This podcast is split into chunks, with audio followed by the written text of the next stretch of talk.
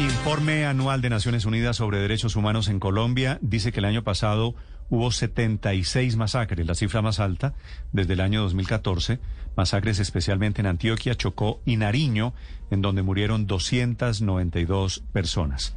La delegada representante de Naciones Unidas en Colombia para Derechos Humanos es doña Juliet de Rivero. Doctora de Rivero, buenos días. Buenos días. ¿Cuál es el balance, cuál es la cifra que a usted le parece diciente de este drama de derechos humanos que intenta relatar y documentar con cifras su oficina, doctora de Rivero. Bueno, muchas gracias. Nos preocupa mucho el incremento de la violencia en algunos territorios que se ve reflejado en este incremento en los casos de masacres que hemos documentado en el 2020. Como usted mencionó, hemos documentado 76 masacres, seguimos verificando otras 5 del 2020 y esto equivale a 292 víctimas en los departamentos que mencionó. Doctora de Rivero, y esto, eh, además Naciones Unidas confirma, de acuerdo con las cifras, que es la cifra más crítica desde el año 2014 en cuanto a masacres en el país. Así es, es, una cifra muy alta, es la más alta que hemos tenido desde, desde el 2014, casi el doble del año pasado. Mm. En su mayoría estas masacres pues, son la responsabilidad de diversos grupos armados y criminales, pero pensamos que es el deber del Estado de proteger a la población y que se debe reforzar esa, esa protección hacia la población. ¿Hace lo suficiente el gobierno colombiano para proteger a esa población o, o puede hacer mucho más de acuerdo con lo que ha podido analizar Naciones Unidas?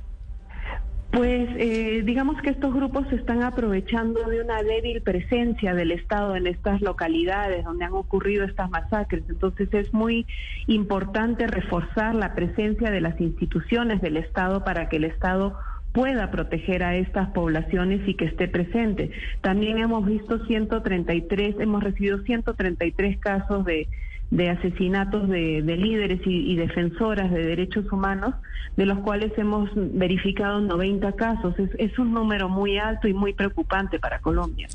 Eh, doctora de Rivero, precisamente de estos que han verificado de los líderes, eh, ¿quiénes son los responsables? ¿Quiénes están siendo los principales responsables de los asesinatos de los líderes sociales en Colombia, si ustedes en su verificación pudieron comprobar? Claro, es una diversidad de distintos grupos armados, algunos de las disidencias, otros eh, que son herederos del paramilitarismo.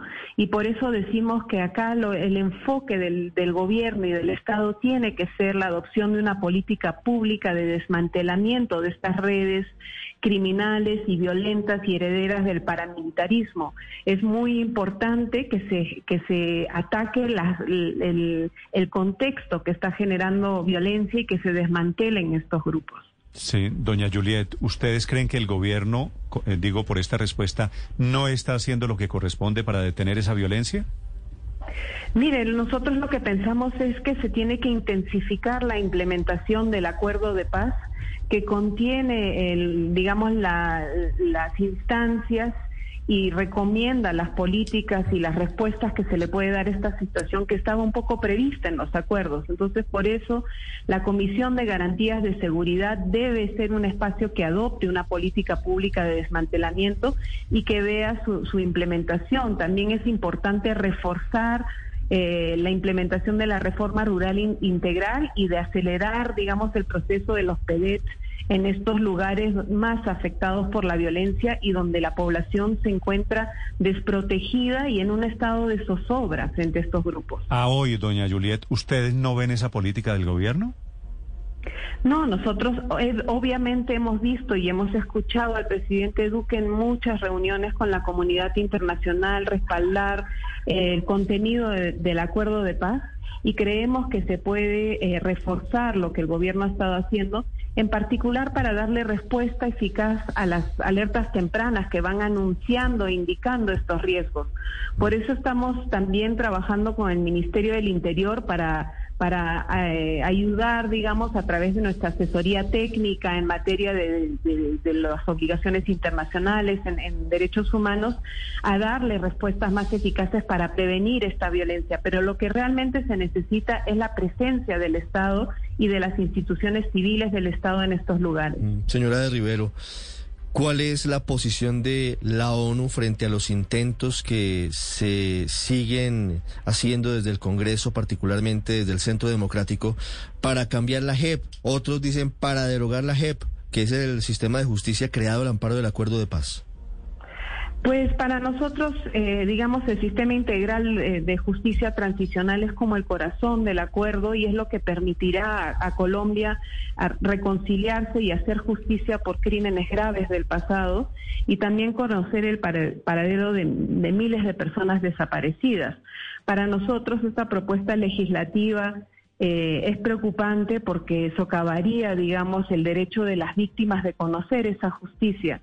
Nosotros pensamos que es en, el interés de todos de avanzar con el proceso de justicia y la JEP es un órgano del aparato de justicia, se le debe respetar su, su autonomía y, y, cuenta con todo el respaldo de la oficina de la alta comisionada de Naciones Unidas para los Derechos Humanos. Es más, hemos saludado los avances que ha tenido la JEP en la investigación de los dichos casos falsos positivos, pero también en la acusación que han formulado contra el ex secretariado de la FARC-EP por crímenes de lesa humanidad, en particular en relación a los secuestros.